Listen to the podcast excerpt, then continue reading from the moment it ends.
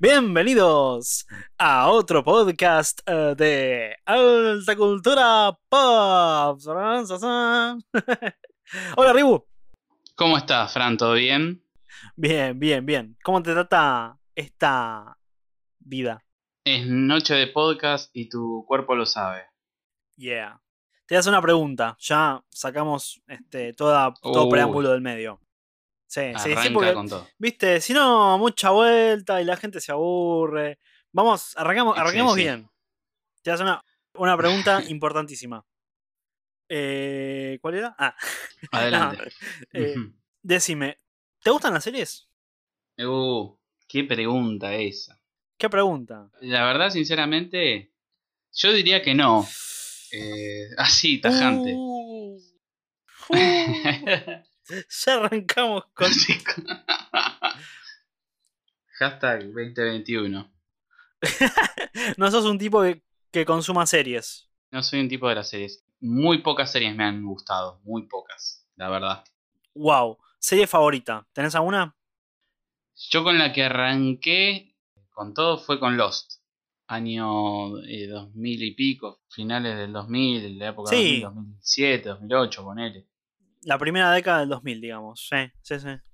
Fascinado con esa serie, me empe- empecé a, a lo que creo yo, ¿no? Porque si bien da para largo este tema, por eso lo sacamos para debate, con este auge de las series, me parece que es más o menos esa época, así que después a partir de ahí fueron muy poquitas. Yo creo que estamos en plena era de las series, ¿no? Eh, Claro. incluso, bueno, con el año pasado eh, marcado fuertemente por el aislamiento social, ¿no? Y la cuarentena eh, mundial. Las series creo que tomaron un- una preponderancia muy grande, eh, ¿no? Inclusive más que las películas. Es como que uno está más acostumbrado a ver series en casa que películas, ¿no? Claro. este, como hemos dicho otras veces, la experiencia cinematográfica de, de las películas, ¿no? Versus, bueno, el hecho de verlas en, ver las series en casa. Aunque bueno, igual en los últimos años ha habido cambios interesantes, ¿no? Eh, la forma en que se producen las series, eh, el contenido, la Mm. plata que le ponen a cada capítulo, ¿no? Sí, ha, ha evolucionado muchísimo. Sí. Sí, sí, cambiado sí, sí, mucho. sí.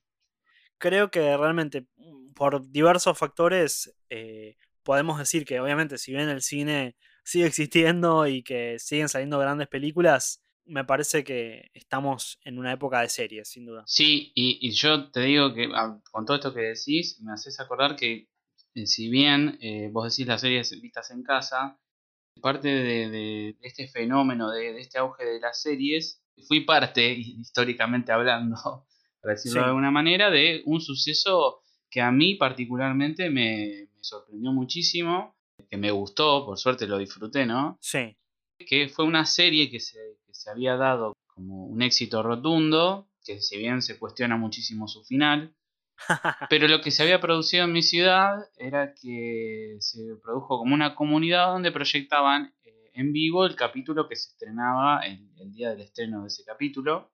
sí. Y se hacían reuniones y temáticas en base a, a- a la serie.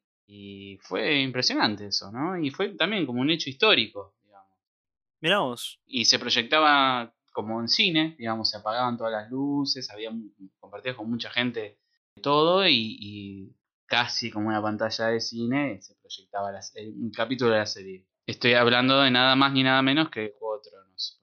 Sí, fue un suceso de aquellos. eh, Game of Thrones, aparte de, bueno, era una serie semanal, vos ibas cada semana a verlo, ¿no? Dos domingos a las 10 de la noche, hora argentina. Ah, Exactamente. Y bueno, hora local. no es una experiencia muy común esa eh, en- al No, día de hoy. Un poco lo que yo quería hablar es una forma de analizarlas, eh, ¿no? En cuanto al tipo de serie, en cuanto a la forma en que se estructura la serie. Para mí hay tres tipos de series.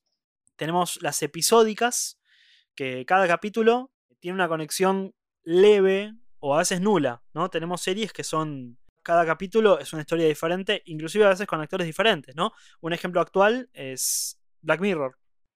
Claro. Hay una temática común, pero en sí, eh, cada historia es una nueva historia. Después tenemos otro tipo de series que creo que para mí son las más comunes, que son lo que yo llamaría semi-serializadas, que ya hay una continuidad, principalmente en los personajes y en, en el lugar que ocupan, pero la historia en sí no tiene un arco marcado o puede tener momentos en que, yo que sé, hay una continuidad de varios capítulos donde sí se completa un arco, pero que también tiene muchísimos capítulos aislados que se pueden ver de forma aislada y que no cambia nada, ¿no? Claro. Y finalmente, las series, queda medio redundante, pero bueno, serializadas, donde, bueno, hay una historia o un arco que empieza en el primer capítulo y termina en el último, ¿no? Claro. Sin ningún tipo de interrupciones. Como un poco como una película larga. Que eso creo que es algo que está muy de moda ahora, especialmente con el advenimiento de las grandes plataformas de series, ¿no? Como Netflix, como. Amazon Prime, Disney Plus y muchas más que van a estar llegando en estos años. Bueno, básicamente lo que quería decir con esto es que consumimos series hace muchísimos años, pero la forma en que las consumimos creo que está empezando a cambiar. Fueron cambiando a lo largo de, la época, de la historia. Yo por- por- es un poco lo que, lo que pensaba era que el concepto de serie, mm, para nosotros quizás, o por lo menos para mí, y calculo que debe ser para toda Latinoamérica en general, creo que es, es algo que vino en- a partir de este siglo XXI, me parece. Creo que est- esta cuestión de las temporadas y, es, y los capítulos por temporadas y todo, me parece que es algo que empezó a surgir cuando se hicieron el, el éxito, ¿no? La, la cuestión de hoy. Las plataformas y todo eso. Sí, o anterior, anterior a las plataformas. Yo creo que ya cuando se estableció Internet, me parece que a partir de ahí ya em- se empezaba a ver esta cuestión de conocer las series y que estaban compuestas por temporadas y por capítulos. Sí, El consumo que yo tenía cuando era chico, yo siempre pensé, las series siempre para mí iban a ser como algo televisivo, que eso ya cambió también. A partir de esto, Claro. como decís vos, de las, plata de las plataformas ya no es como algo televisivo. Y siempre lo pensé de, esa perspectiva, ¿no? Como que nosotros veíamos, por ahí lo que abundaba muchísimo era como lo que, lo que decías vos de las, las series serializadas, ¿no? Y que muchísimo más acá en Latinoamérica me parece que siempre fue la cuestión de la telenovela.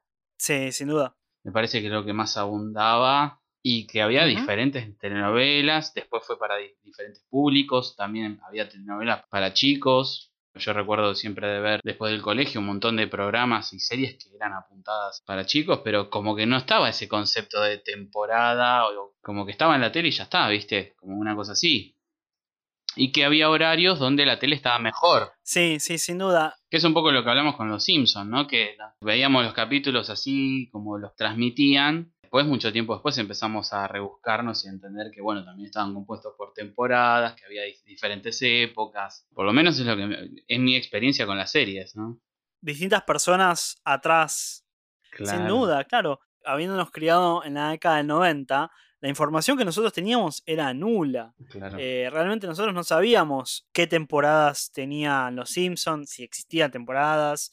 También pasaba con, yo qué sé, con los dibujos animados de esa época, ¿no? O sea, poner, podías ver que Dragon Ball, ponele, avanzaba la trama y que de pronto terminaba Dragon Ball y empezaba Dragon Ball Z. ¿Y cómo es el tema? ¿Son dos series distintas? ¿Son dos temporadas distintas, no? No Ujú. había una definición muy grande. Encima que en muchos canales por ahí no siempre se mostraban los capítulos de forma cronológica. eh, También. o en las temporadas en sí. Eh, yo me acuerdo ver los Caballeros del Zodíaco con Magic que llegaban hasta un punto. Este, decís, uy, qué bueno, termina con las 12 casas. Y el capítulo siguiente era el torneo del el primer capítulo Claro. de todos. Y decís, otra vez empezamos de vuelta. Re- Reboteaban todo y iban al primer capítulo. Exactamente, ¿viste? Y después, porque se Sí, ve, sí. evidentemente no habían comprado, no habían llegado a, a poner el capítulo siguiente y tuvieron, Sí. empezaron todo de vuelta. O bueno, los Simpson también, ¿no? Creo que recién cuando los empezamos a ver en el cable, cuando se empezó a popularizar el cable, ya hacia mediados Claro. ¿no? de los 90, eh, que los veíamos por Fox y veíamos que los domingos a las 8 había capítulos y que se anunciaban como nuevos capítulos. Eh, ahí es como que empezamos a ver, ah, bueno, ¿no? Hay algo nuevo.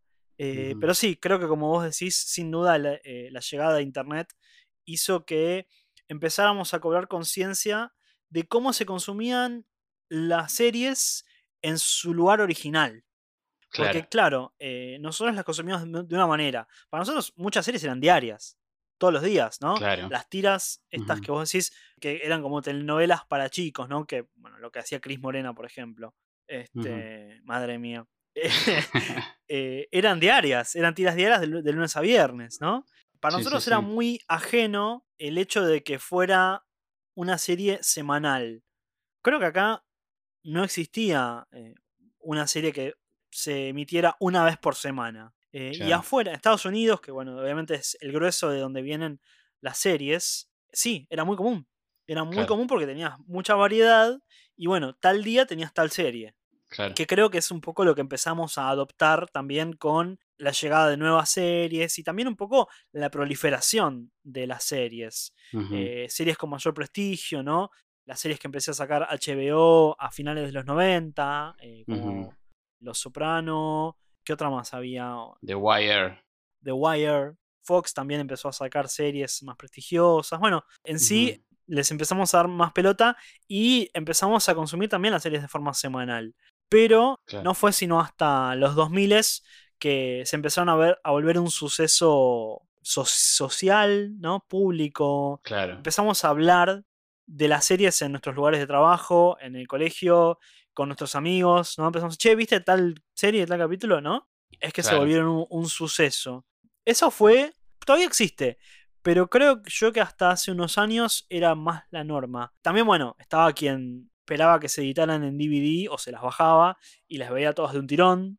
Yo me acuerdo que cuando estaba House, todavía estaban sacando capítulos. Me puse al día con las primeras temporadas y después ya eh, los veía a medida que salían los capítulos, ¿no? Y es como que uno se fue adaptando a ese modelo en estos últimos 20 años. Eh, es muy loco eso, ¿no? Un cambio bastante gradual en cómo, cómo consumimos las series y cómo consumimos el entretenimiento en general. Claro, sí, está bueno que creo que todo esto surge también por la relación entre el consumo que tenemos de la cultura hoy en día y esta proliferación de, series, Está bastante relacionado. Sí, sí, sí. Bueno, yo no sé si ya meterme un poco en el tema, pero creo que la norma ahora, más que. O por ahí, no sé si más que, pero además de el suceso televisivo como fue Game of Thrones hasta hace unos años, hasta su decadencia y posterior final, em, ahora es mm, la maratón de series. Eh, lo que llaman en inglés eh, binge watching, que binge es eh, un atracón. en sí es una palabra con una connotación bastante negativa porque refiere a un consumo desmedido de comida o alcohol o bebida, ¿no? Y en este caso, bueno, es un consumo, creo que muchas veces desmedido de series, de capítulos. Claro. ¿Quién no se ha pasado horas viendo una serie, capítulo tras capítulo? Sí, sí el que esté libre de pecado que arroje la primera piedra. Pero creo que, bueno, las series, la gente que está produciendo las series se da cuenta de eso y obviamente las diseña promoviendo eso, ni hablar de las plataformas, ¿no? Claro. Yo la otra vez no me acuerdo qué serie estaba viendo en Netflix y bueno, yo ya, mira, voy a, voy a plantar bandera, voy a dar mi posición al respecto. Yo estoy en contra de la maratón de series. A mí no me parece bien maratonear.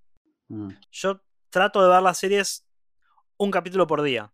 Por ahí me veo cinco capítulos, pero de series distintas. claro. bueno, la cuestión es que, nada, estaba viendo, terminó un capítulo, quise poner pausa y como que Netflix medio que no me daba pelota. Este, como que al toque me estaba llevando al siguiente capítulo y es un poco así. Creo que ni siquiera te da tiempo a veces a pensar si querés ver el siguiente capítulo. Ya te lo tira por la cabeza y a veces lo mm. terminas viendo porque sí. Estamos en una era donde tenemos que empezar a aprender a domesticar a, las aplicaciones, a las redes sociales y nos estamos, por suerte, y en algunos casos nos estamos empezando a dar cuenta de los daños y, las cosas que, las consecuencias. Creo que sí. Y bueno, vos decías domesticar a las redes y domesticar a nosotros, ¿no? Nuestros impulsos, que eso creo que es lo más difícil. Hay estudios eh, que se hacen sobre el consumo de series, eh, sobre los efectos psicológicos. Mm, Y bueno, mm, una de las cosas que más se destaca es el hecho de que el ver series y el disfrutar las series libera dopamina en el cerebro, ¿no? Son neurotransmisores que generan placer, claro, que no son distintos de eh, los neurotransmisores que se generan con el consumo de drogas o con cualquier compulsión y ni hablar adicción, claro. ¿no? Entonces hay un principio de conducta, por lo menos podemos decir una conducta compulsiva con el consumo de series, ¿no? claro. Quizás un término menos amigable que maratón de series es consumo compulsivo de series. Claro.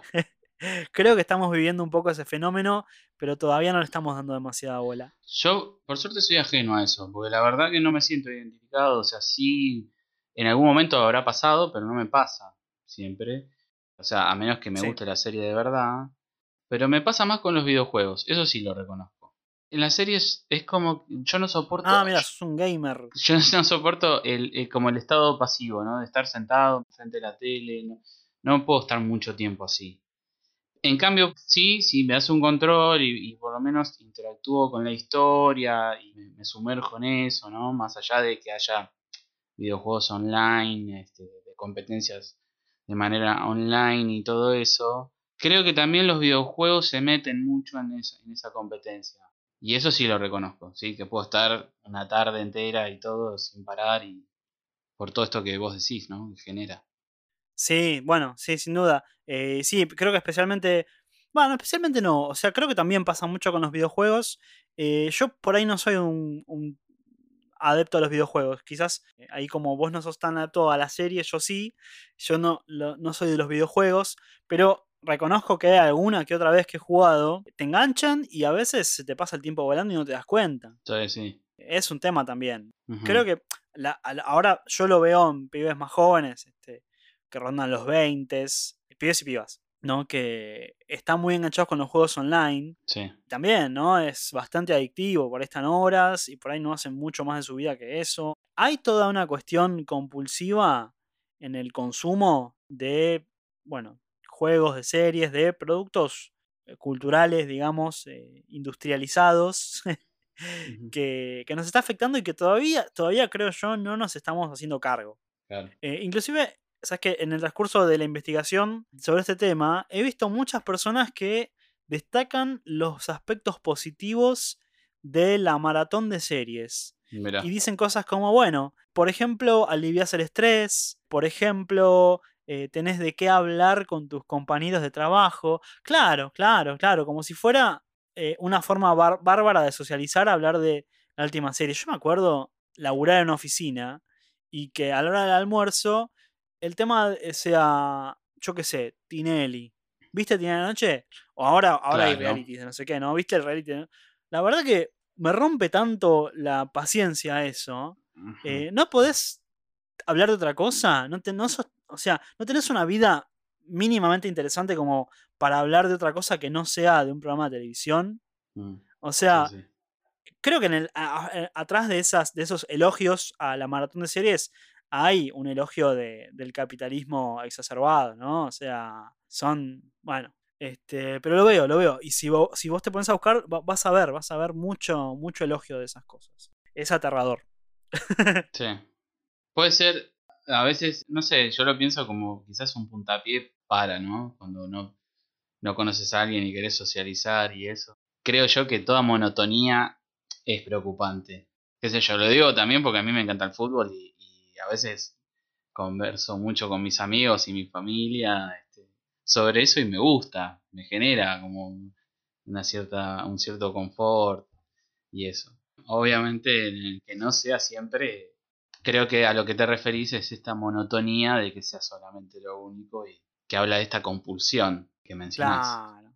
Que, claro, es como que de alguna manera ocupan un lugar central en la cultura, ¿viste? Y no me parece bien eso. Claro, Me parece que hay otras cosas que tienen un valor más importante. Que, que aparte, en, en sí, a ver, pueden ser entretenidas, pueden ser muy buenas a veces, pero la mayoría del tiempo son simplemente formas de hacer plata. Sí. Su finalidad es comercial, ¿viste? Entonces, Sobre todo un poco a lo que yo quería decir, que son más que nada eh, un poco el escapismo para mí las series. Son muy pocas las series que te plantean un mundo donde vos te puedas identificar, introyectar, pensarte.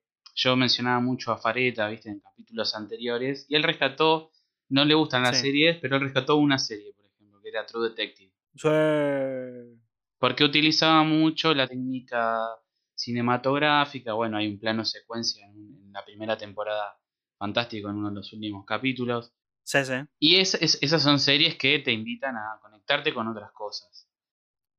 El resto me parece muy de justamente la, herramienta del sistema para el entretenimiento, el escapismo, desconectarte de, todo. Y creo que ahí está el tema, ¿no? el gran problema si realmente la serie te invitaría a, una conversación, de pensarse, de compartir, como si uno leyera un libro o alguna cosa así, es. Ahí sí podría ser, ¿no? Pero creo que muestran lo contrario. Sí, estoy de acuerdo. Yo, sabes que voy, a ir un poquito más lejos al respecto. Creo yo que en parte, no sé si es tanto culpa de las series en sí, sino de quizás eh, los medios por donde se reproducen.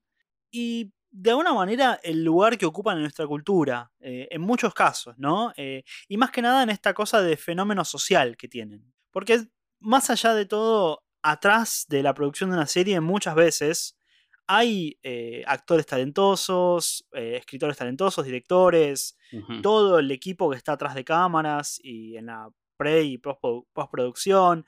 Hay gente que realmente hace algo con un espíritu bastante noble, ¿no? De querer hacer algo bueno. Claro. Pero justamente creo que el tema es que no, no sé si deberían cambiar las series, sino que justamente deberíamos nosotros plantearnos la forma en que las consumimos, eh, ¿no? Yo, por ejemplo, un tipo de serie semi-serializada. Que bueno, son estas series que no, no es que tienen un arco definido, sino que, bueno, a veces pueden ir por cualquier lado. Eh, yo me fanaticé un poco últimamente con algunas eh, series de Star Trek, especialmente desde la nueva generación para adelante.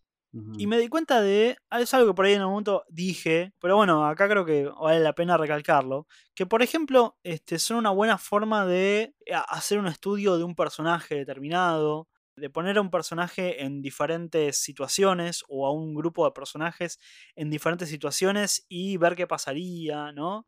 Como una especie de ejercicio narrativo que por ahí una película no te permite, porque hay una historia sola o una serie de historias determinadas. En cambio, eh, capítulos autoconclusivos te permiten ir a miles de lugares narrativamente y eso está bueno, la verdad. Claro. Y por ahí hablo de una serie que tiene un montón de capítulos, un montón de temporadas, siete temporadas, ¿viste? Veintipico de capítulos por temporada. Y vos decís, bueno, ¿viste? Y por ahí no, ojo, por ahí no todos los capítulos son oro puro. claro. Y yo reconozco que en el fondo hay productores y gente que quiere hacer plata y que muchas decisiones que toman las toman por lo que va a generar más ingresos, no por lo que es mejor artísticamente, ¿no? Eh, saliendo un poco del director como autor que estuvimos hablando en, estos últimos programas de, del Padrino, esto es algo muy diferente, es algo más industrial. Sí, sí, y que tienen este mecanismo de que tienen que sí o sí engancharte, porque justamente es eso. Es que, es que vos, vos estés prendido a la, a la pantalla y meter capítulo y capítulo hasta hasta en esa estructura, porque me ha pasado de, estar viendo últimamente una serie donde son capítulos largos, por ahí no son de muchos capítulos por temporada, y son una hora de nada, pero tienen un, en principio te engancha y en el, en el final te engancha de nuevo para ver el otro. Y en el medio... Y en el medio... Para mí no pasa nada. O sea, es como... ¿Viste? ¿Se puede, ¿Se puede decir qué serie es? No, no se puede. Ah. Qué bueno. Le vamos, a este vamos a dedicar un capítulo. Mira, vamos a hablar un poco de algunas series de ahora, si te parece. ¿Qué decís? Dale. Series actuales. Yo, por ejemplo, una serie que estuve viendo hace poquito, que me encantó, una serie más, más que nada una temporada, que me encantó fue Cobra Kai, por ejemplo. Claro. Que ya hemos hablado, ¿no? Hemos hecho un programa al respecto sobre las primeras dos temporadas. Y bueno, eh, salió hace poquito la tercera. Y para mí es un golazo. Está buenísima. Está bárbara. La tercera temporada remontó muchísimo, la verdad. me encantó, me encantó, pero... Para mí está genial. Sí, sí. son capítulos cortos, eh, es una serie que por ahí no te cuenta una historia súper profunda, pero la verdad que te lo cuenta bien. A ver, igual le podés sacar, nosotros le sacamos un montón de cosas positivas, interesantes, ¿no? O sea, no obstante, es una historia copada. Pero lo que voy es, bueno, un poco está diseñada eh, con esa cosa en mente. No creo que es más, probablemente es la, serie que yo dije que quería ponerle stop y no podía porque ya me estaba tirando el capítulo siguiente. Creo que era esa. Claro. Y viste, es un poco. Eh, es, bravo. Hay que, hay que, creo que yo cobrar conciencia de eso. Claro. Pero no obstante, te digo, o sea, es, algo realmente bueno, es una buena serie, ¿viste? Sí, sí, sí. Creo que a diferencia de muchas otras es un tono consistente, sabe lo que te quiere decir y cómo te lo quiere decir. Y es importante eso, me parece, ¿no? Eh, y es lo que creo que hace que valga la pena eh, engancharte y que tengas una continuidad para verla. Sí, también Cobra Kai juega mucho con la nostalgia. Entonces, para los que somos nostálgicos, es como que tiene su lado, te engancha, porque tiene corazón la serie.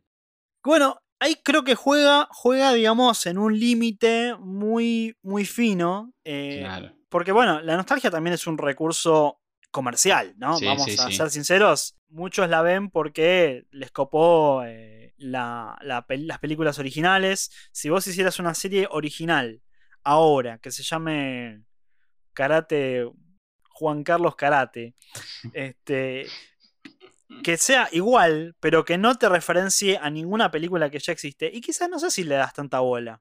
Claro. O, por lo menos al principio, hasta que alguien la descubre y dice, ah, mira, es buena y hay un boca a boca, sino como que es difícil eh, lanzarla, ¿no? Eh, y a veces, bueno, como recurso narrativo, eh, a veces también se apoya un poco en eso, ¿no? Creo que Cobra Kai tiene, es una de las pocas, igual, ¿eh? Una de las pocas producciones recientes que apelan a la nostalgia, pero que no caen en, clichés de, mal gusto. No es profunda por ahí o súper profunda, pero lo que hace lo hace bien. ¿Viste? Realmente me parece que garpa acá la nostalgia. Está bien, está bien manejado. No sé, ahora estoy pensando en, alguna otra. Quizás, yo qué sé, películas más que nada, ¿no? De remakes. Sí, como Ready Player One, por ejemplo. Bueno, claro, ¿no? Que utiliza la nostalgia de una forma mercenaria, te diría. Sí, sí. Este, no hay un verdadero amor, no tiene corazón, justamente, como bien dijiste recién. Quedó esa. El lenguaje de alta cultura se va, se va formando. Exactamente, el vocabulario, ¿no? Lo que tiene corazón, exactamente. Los Simpsons en su momento y en este momento Karate Kid. Es algo que realmente importa mucho porque básicamente es eso, hace que a vos te importen los personajes, que te importen sus historias. Eh, aunque sea una sátira, aunque sea lo más ridículo o una serie liviana, cuando tienen corazón a vos te importa y la seguís por eso. Creo que yo tengo ganas de ver una cuarta, quinta temporada de Karate Kid. Sí, sí, sí. Eh, de Karate Kid, de Cobra, Kai. claro. Es que también los capítulos no duran mucho, o sea, digamos, son media hora promedio, 35 minutos más o menos. Y también este, son 8 capítulos por temporada, digamos. No es eh, algo que, que no se pueda ver, digamos. Tiene que estar. Sí, sí, sí. Es mucho más este, llevadero en ese sentido. Pero bueno, por ahí pasamos a otra serie que también tiene pocos capítulos por temporada, pero son capítulos más largos y con un nivel de producción mucho más alto, me parece a mí, que es de Mandalorian. Sí. ¿A vos qué te pareció la última temporada de The Mandalorian? Me gustó, pero no sé, no me fanaticé tanto como la, la primera. No me enganchó tanto como la, la, primera temporada. Tuvo sus momentos emotivos, sí. Este, a ver, es una superproducción. La verdad que es impresionante toda la cuestión técnica que tiene. Pero no sé por qué no. Se ve que es un poco esto que vos decís. Son como parecen los, justamente más episódicas, ¿no? Si bien hay como una trama que se continúa, este, los capítulos como que eh, lo ves por separado y parece una película, ¿no? Sí, sí. Bueno, eso también pasó en la primera temporada. Sí, sí. ¿no? Cada capítulo tenía un personaje diferente y al final, en los últimos capítulos, se une todo, toda la historia, hay un hilo conductor que, que, que une a todos los personajes o directamente, nada, los juntan a todos y así se concluye la historia. Eh, sí, Claro. creo que las dos temporadas en ese sentido son iguales. Y bueno, en este análisis formal, ¿no? De- de- del tipo de serie, yo creo que justamente juega un poco co- con, con el formato en el sentido de que parece episódica, pero en realidad es serializada. Claro. Claro, vos ves los primeros capítulos y, y no tienen mucho que ver uno con el otro. Un capítulo tiene una aventura en un lugar con un personaje, el siguiente es otro lugar con otro personaje, pero después todo tiene como un sentido. Pero sin embargo, a ver, eh, más allá también de la producción, ¿no? Porque a veces que pongan millones de dólares en un capítulo no te asegura nada. Volvemos un poco a Game of Thrones. Carísima la serie, yo no sé si la más cara o de las más caras de la historia por capítulo. Y sin embargo, la- las últimas temporadas son lamentables, Sí, sí. especialmente la última. ¿no? Eh, o sea que, que sea una superproducción no te asegura nada. No, la ausencia de, de ahí de los libros ya, del marco teórico, se notó muchísimo. Se notó muchísimo. La forma en que quisieron resolver rápido un montón de cosas, este, creo que fueron fue decayendo la serie, lamentablemente. Sí, o sea, la ausencia de, de los libros y en sí la ausencia de un guionista como la gente. Claro. Evidentemente, Weiss y Benioff no eran grandes guionistas. Y se notó cuando faltó el input de George R.R. Claro. Martin. Yo creo que The Mandalorian es una serie mucho más sólida en ese sentido. No es solamente una gran producción. Tiene partes, me parece. Bueno, acá también, ¿no? A otra serie que apela a la nostalgia. Claro. Yo creo que en la primera temporada se alejó un poco de eso y en la segunda retomó esa cosa de, de robar un poco con la nostalgia. La aparición de personajes de la saga original de Star Wars. No sé si dar los spoilers, creo que no, no tiene sentido, no tiene mucha lógica en este, en este contexto. No, pero la- yo creo que la 1 sabía cómo hacerlo, me parece. Formaban parte del, del escenario, pero no estaba involucrado, ¿no? Que este- esto lo, lo hablamos cuando hablamos de Mandalorian. Sí, sí, en sí. el segundo es como que ya empieza a involucrar todo, que bueno, es una de las cosas que, que puede ser, pero el tema es cómo, ¿viste? Siempre es si lo desarrollás bien o, o no. Yo pienso, mi opinión es que la segunda temporada de Mandalorian estuvo al borde de caer en el uso, ¿cómo se diría? Más comercial y menos eh, noble de la nostalgia, pero se salvó por un pelito, me parece, en mi visión. Claro. Como que está bien, sí, o sea, por ahí, bueno, yo no sé si era necesario poner esos personajes, pero no están mal en la historia, me parece. Se, justifican. Yo creo que el que pasó en Cobra Kai en la segunda temporada lo retomaron en la tercera y fue fantástico. Ojalá en la tercera temporada de Mandalorian sí retomen que era un camino que parecía que iban a profundizar de a poco el, al personaje principal, ¿no? su historia, eh, la continuación de algunos personajes que vimos en la 1, que si bien aparecen en la 2, es como que aparecen casi al final y Mm. este realmente no, no, me, no me gustó cómo la encararon. Mm, A mí me, me parece que faltó como un poco más de continuación con la 1. Quizás vieron que garpaba más del Baby Yoda y bueno, vamos con el Baby Yoda, ¿viste? Sí, es cierto. Sí. Sí, también algo que no me pareció bien es eh, el est- esto de largar como un spin-off, ¿no? Poner un personaje y como medio como que testearlo Sí, para ver cómo va a quedar en una serie posterior. Eso me parece que le juega muy en contra. Eso sí no estuvo bien. claro. Creo que, sí, por ahí un poquito volviendo a, a Cobra Kai, creo que supieron interpretar un poco mejor al público. Algo que me parece que fue una mejora de la segunda temporada respecto, de, mejor dicho, de la tercera respecto de la segunda temporada, es que disminuyeron bastante con el drama adolescente. Me parece Claro. que es algo que no estaba funcionando muy bien. Eh, medio cliché, medio como que es una cosa, un recurso un poco gastado.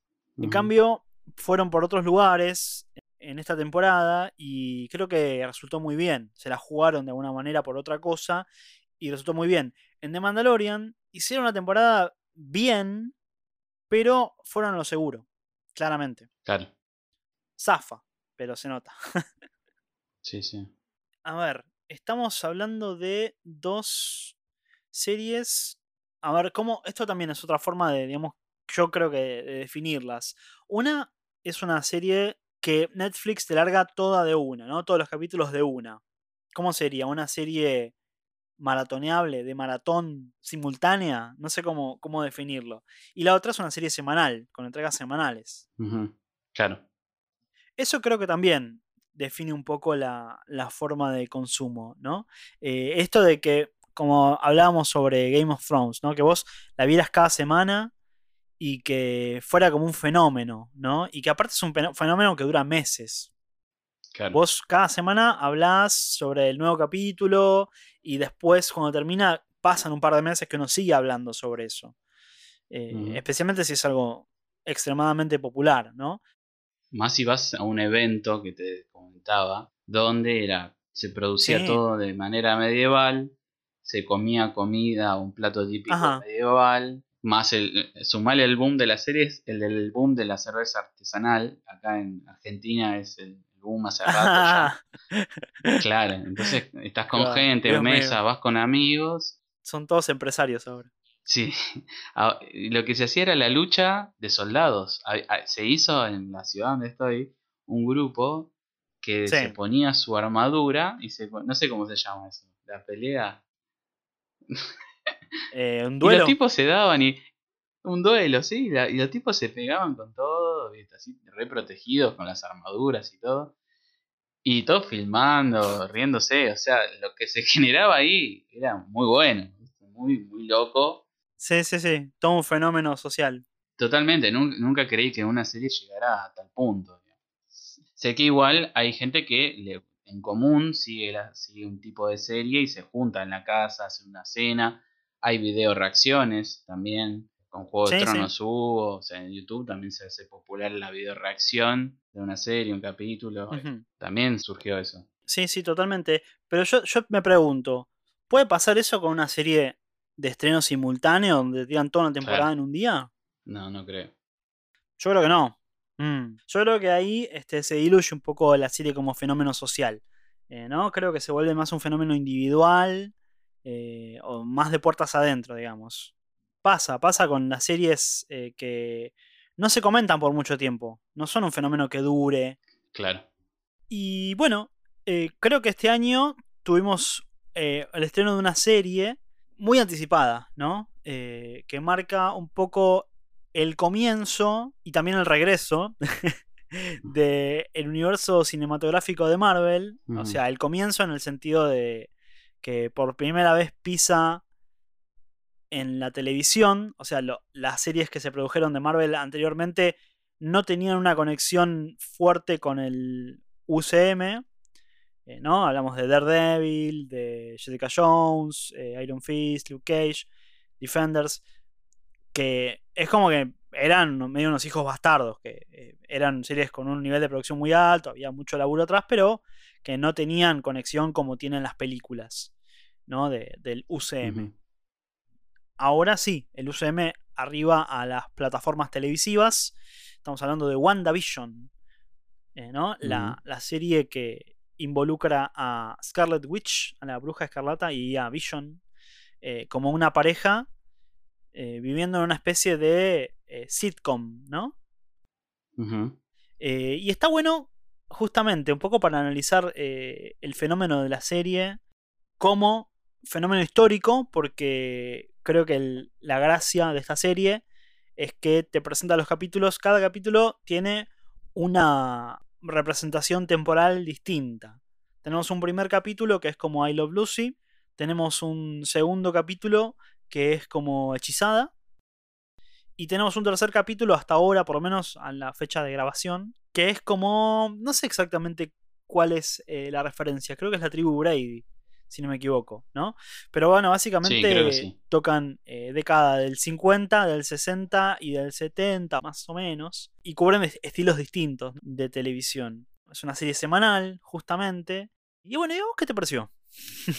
Bueno, la sitcom también. Acá llegaron un montón de productos de, Estados Unidos, también series. También yo cuando era chico y, y, no había tampoco esta idea, vuelvo a ser medio recurrente con el tema, pero que no sabías de qué temporada era y todo. También tenías los Simpsons, pero tenías esto así, con, me acuerdo como La Niñera, por ejemplo. Sí, gran, gran sitcom. Sí.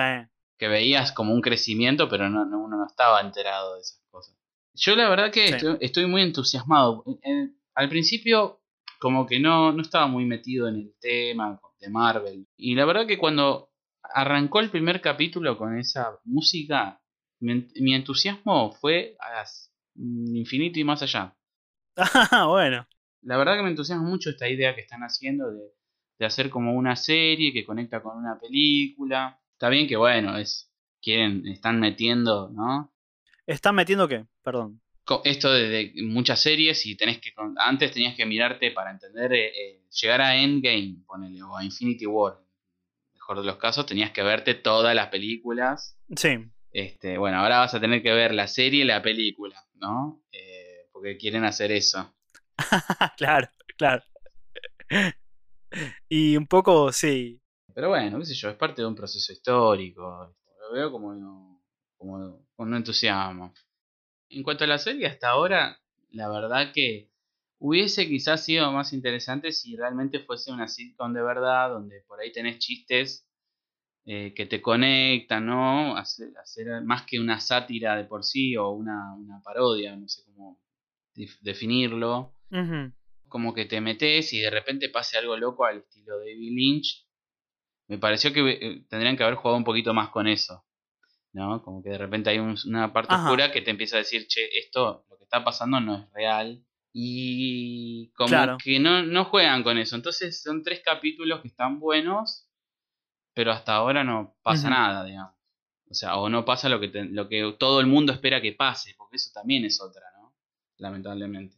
Sí, claro, sí, es cierto, es cierto. Em, yo la verdad que la disfruté un montón, eh, la serie. Hasta ahora me reí mucho. Es muy divertida, para mi gusto por lo menos. Las actuaciones son increíbles, están fantásticos, eh, especial, especialmente Paul Bettany, creo que es el que más se destaca. Igual eh, Elizabeth Olsen también está muy, muy bien labura muy bien. Se nota que son dos actores excelentes con un timing de comedia muy bueno. La estética está bárbara. Sí, obviamente que hay una historia. A ver, es una serie que está jugando a ser una sitcom. No es una sitcom. Eh, son personajes de acción, ¿no? De, historias de acción, de historias este, de superhéroes.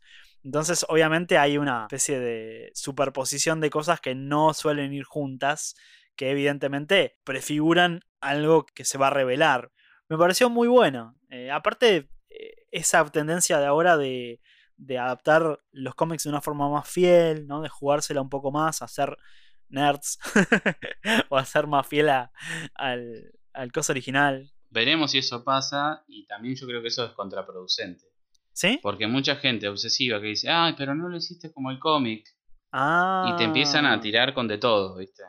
Eso también es un tema. Eh, es un arma de doble filo. Por eso yo aprendí a no pedirle más nada al, universo cinematográfico de Marvel y empezar a disfrutar las cosas como son.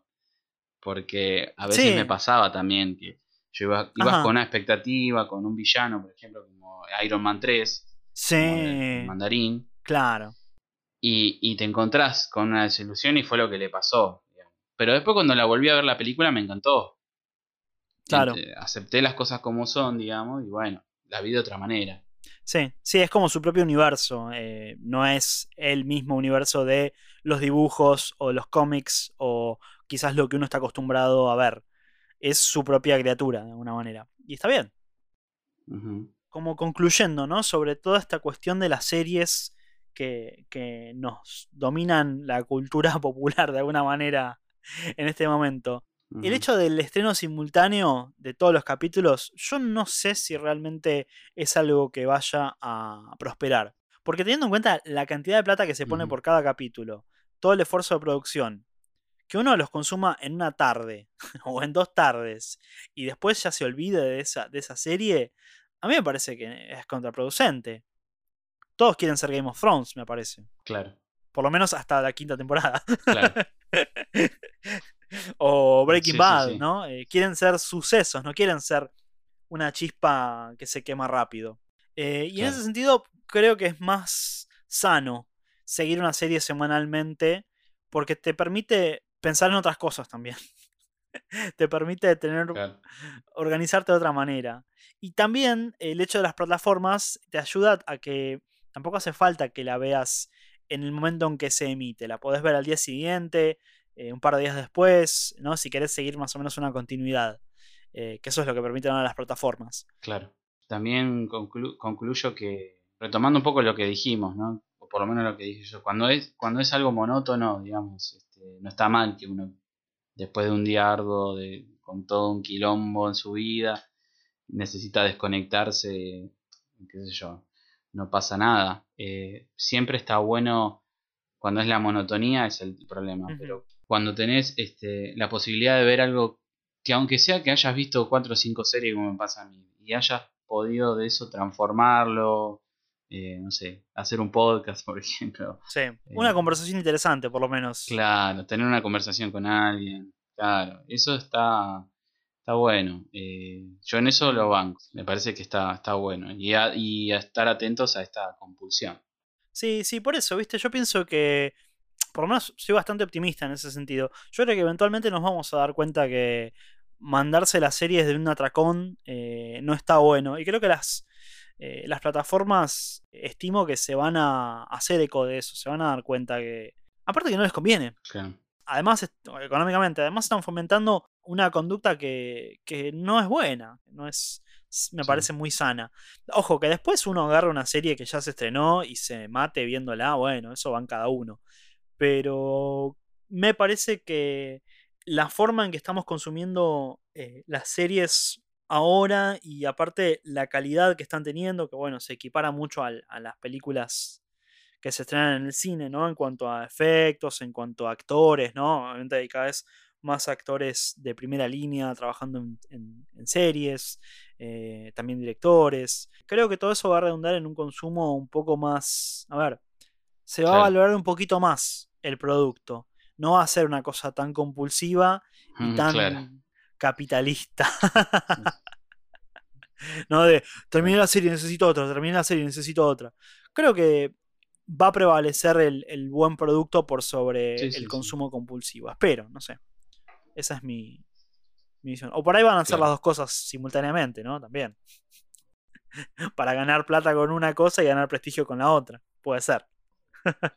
Hasta que haya otro mercado. Quién sabe, quién sabe. Pero vivimos en un, en un mundo extraño, en un tiempo extraño, diferente a, otros. y está bueno sentarse un poquito a analizarlo, ¿no? Bueno, creo que esta no va a ser la última vez que hablamos sobre series en general y tampoco en particular, ¿no? Sobre series como ya hemos hecho y como seguiremos haciendo. Vamos a seguir viendo cómo, cómo evoluciona toda esta cuestión, ¿no? Allí estaremos. Exactamente. Síganos en las redes. Somos Alta Cultura Pop. Estamos en YouTube, Spotify y, Así es. y e Instagram para novedades. Exactamente. Eh, nos encanta que comenten. Eh, hemos recibido unos comentarios en estos últimos días y estamos muy contentos este, cada vez que alguien opina, bien o mal, este, sobre el tema que estamos hablando, sobre el podcast, eh, sobre lo que sea. Eh, está buenísimo. Eh, en el fondo, a ver, eh, lo que buscamos es eso, es, compartirlo, ¿no? ¿no? ¿no? solamente que sea algo de una sola vía, sino que, sea algo de dos vías, ¿no? Que, las personas que lo escuchan también compartan lo que les, que les parece, este, su experiencia. Así que siéntanse, como digo muchas veces, bienvenidos a, a comentar. Muy bien. Nos vemos la próxima. Nos vemos nos escuchamos la próxima. Chau, chau. Chau, chau.